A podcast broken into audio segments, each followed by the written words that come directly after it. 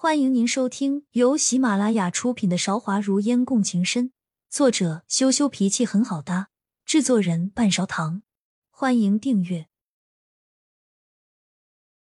第五十一章：倚老卖老下。孟烟和秋娘两个都连忙收敛起神色，说：“快请吧。”秋娘低着头，不复之前放松的样子，说：“小姐。”奴婢先出去泡茶了，你小心。嗯，泡上春上的新茶。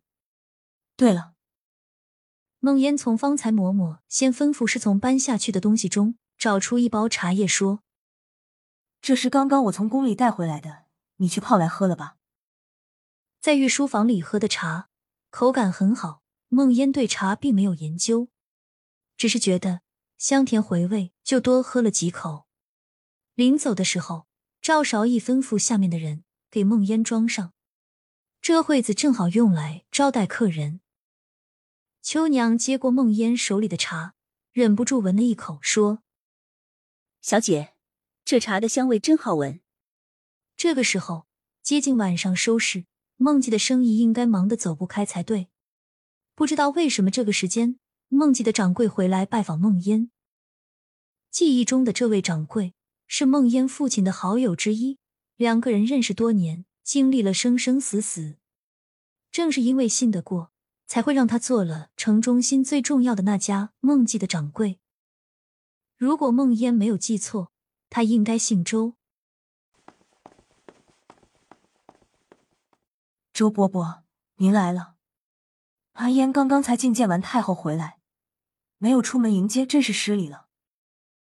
孟烟率先走出房门，扶住他因为上了年纪步履蹒跚的身体。孟烟还记得自己小时候，这位周伯伯还抱过自己，用胡子扎着他粉嫩的脸蛋，有些疼，但是举起他来的感觉十分好。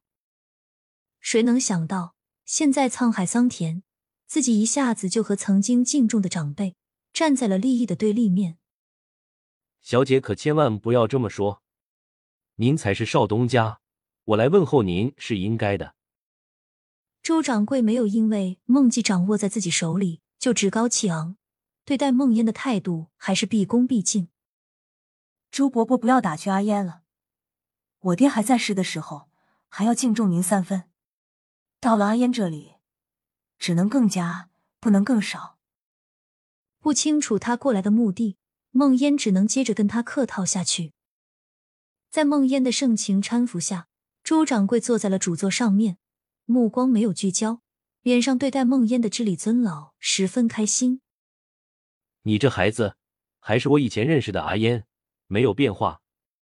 现在你掌管孟记以来，还受到了太后的接见，真的是出息了。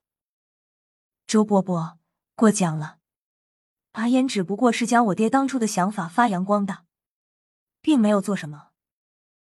孟烟谦虚道，接着和他转圈圈。秋娘的茶很快就上来了。这位周掌柜年轻的时候眼睛就不太好，现在老了眼睛更加不灵光了。秋娘在他耳边轻声提醒说：“周掌柜，这茶很烫，您要小心了。”因为这些天秋娘一直待在孟记的缘故，这位周掌柜自然是认得他的，说。哦，你今天怎么离开的这么早？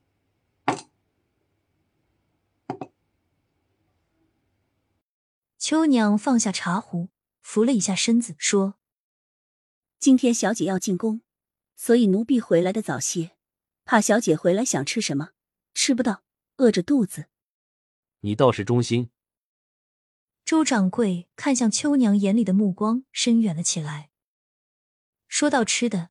既然已经从皇宫回来了，梦烟也不怕要跟他打太极。问周伯伯：“现在是吃饭的时间了，韩烟准备了薄饭两口，还望周伯伯赏光。”周掌柜吹了吹茶，说：“这茶还真是好茶，只是冲泡的方式有些不对。小姐既然说要我留下，老夫自然不能倚老卖老了。”此言一出，梦烟认定了。